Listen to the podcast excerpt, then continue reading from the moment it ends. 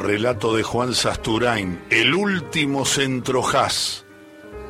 Cuando vio el ademán, el gesto rígido, primitivo, anterior a la burocracia semiológica de la tarjetería que vendría después con tantas pestes, Sebastián Pelufo abrió los brazos y esbozó una desesperanzada protesta, pero el gesto tardío del centrojaz visitante no servía para borrar la elocuente caída del habilidoso 10 de los locales, despatarrado ahora contra el alambrado, que por qué caray llamarían olímpico si nunca había salido del pueblo. El hombre de negro revolvió el brazo y repitió el gesto como si dirigiera un tránsito lento y obstinado.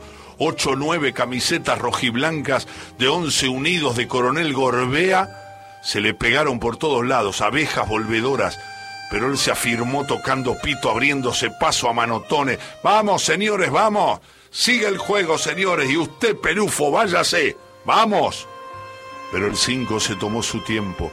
Primero lo miró lejano y soberbio, y luego ahí mismo, a mitad de camino entre el área y el círculo central, su territorio de casa, y se sentó en el suelo, con gesto que no quería ser teatral, pero lo era, como el guerrero que se quita con amargura y sin resignación las latas abolladas, Pelufo se fue sacando las invistas canilleras, desnudó una vez más, que sería la última, esas piernas que esgrimían un vello siempre tenaz, todavía intimidatorio, replegó hacia los tobillos vedados con delicadeza de bailarina las medias grises, casi monacales, y después se incorporó.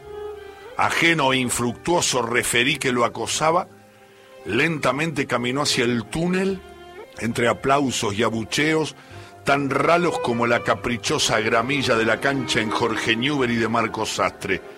Atravesó el húmedo conducto y llegó al vestuario desierto, casi inundado por el agua fría que goteaba desde hacía siglos de una ducha balbuceante, se sentó en la punta del banco de madera y sintió el olor aceite verde como el saludo de un amigo en las malas. Afuera subían los gritos que acompañarían la agonía de un 0-2 barato, irremediable. Tiró la camiseta número 5 en un rincón, dejó caer el pantaloncito negro, se liberó del suspensor de cintura elástica alta y exigente, casi una faja femenina, y soltó una breve buzarda en la que había ocho años de pastas, cervezas y prolijas sobremesas. Cuando se miró en el espejito que pendía de un clavo inseguro, Sebastián Pelufo no supo aquel domingo de noviembre del 74 en un ventoso pueblo del norte de Santa Fe, que estaba mirando la cara del último centrojaz. Pelufo, saliendo lentamente de la cancha, las canilleras en la mano y el modesto estadio pendiente de su gesto final, casi una ceremonia, es el último eslabón de una larga cadena simbólica. Su sentido final escapaba al protagonista y a los ocasionales asistentes. No saben que el veterano 5 de 11 Unidos, oscuro ejecutante de una partitura aprendida instintivamente de oído, es en ese momento la modulación final de un gesto de cuya grandeza ha quedado solo la hueca forma.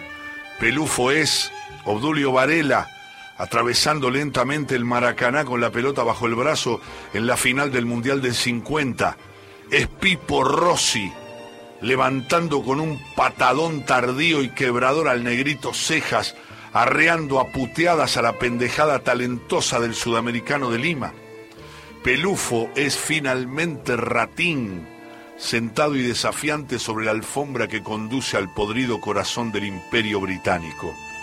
Porque el centro Haas es o fue mejor en nuestro fútbol mucho más que un puesto o una camiseta. Fue un tipo humano, hecho de actitudes, pinta, esa mezcla de bigotes y pierna fuerte que los comentaristas llamaban personalidad.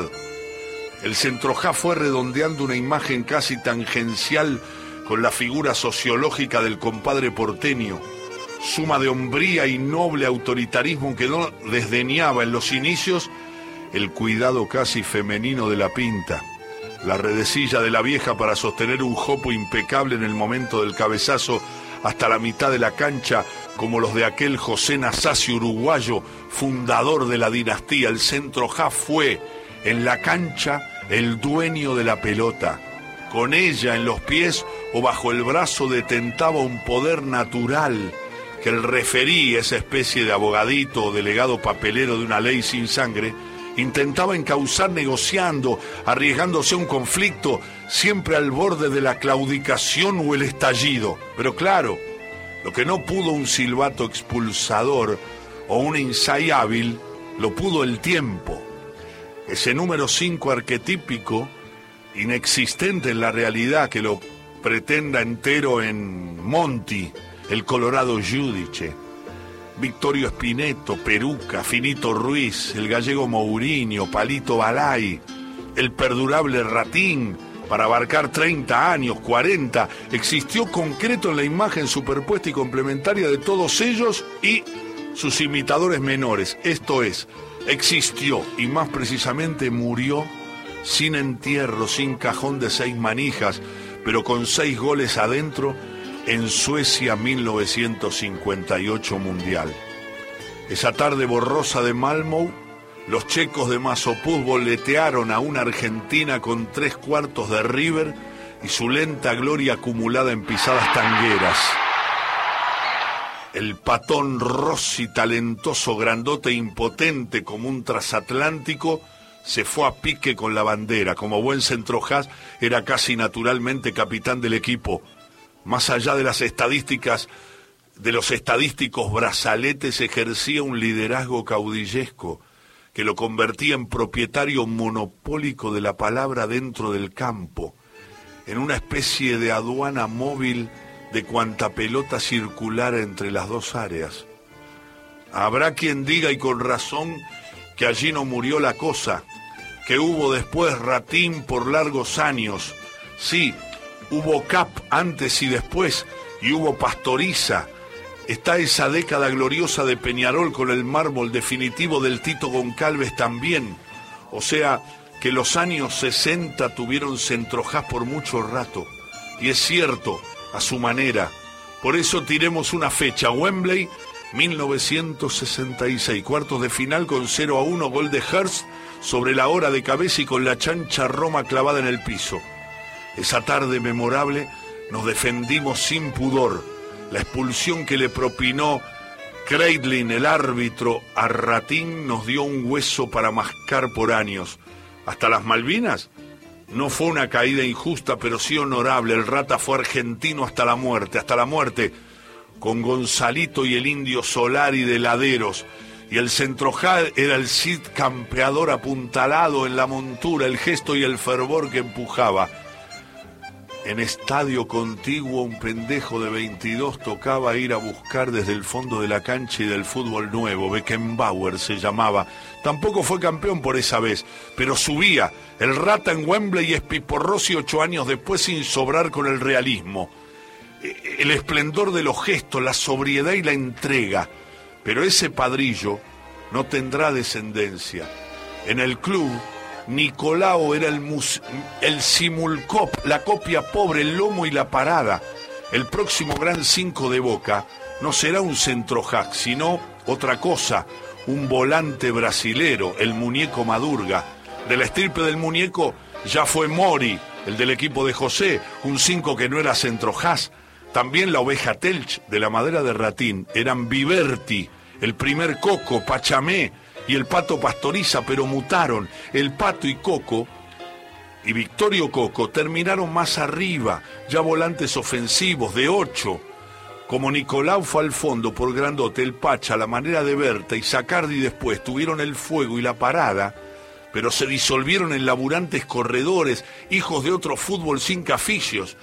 El centro Haas se redujo con los 70 en su versión modesta de volante tapón un apelativo lamentable, quintero y prolijo, el cinco habitual de esos tiempos en que Gallego se cansó de usar la nacional, la vulgarizó, pasó a ser socorro y bombero de quienes, eran de antaño dóciles afluentes de su caudal de fútbol parsimonioso. Andá, decile a un centrojá que te hiciera un relevo. Merlo o el Chapa Sunier, remadores de ley, son de un tiempo en que cada partido había que ir a buscar la pelota como quien sale a hacerse la diaria Y si quedó el rigor, la boca rápida, es porque el medio de la cancha es una selva.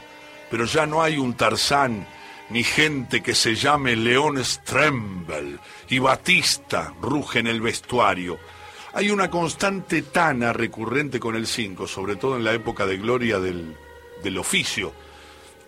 Sí, una constante italiana. A los dichos sumemos Guidi, Minella, Ramaciotti, Pedersoli, restemos al ruso Zielinski, pero agreguemos la contundencia de Faina o de Fainá, puede ser.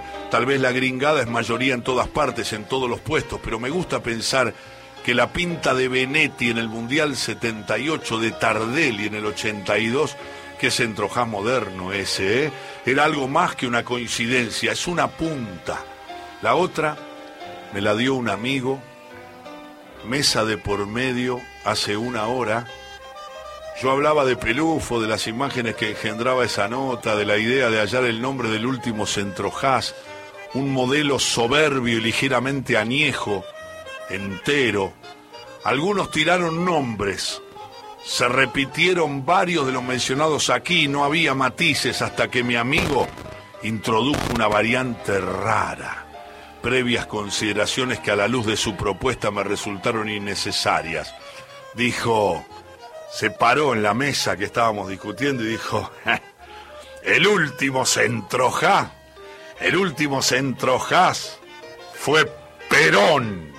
Les agradezco profundamente el que hayan llegado hasta esta histórica Plaza de Mayo.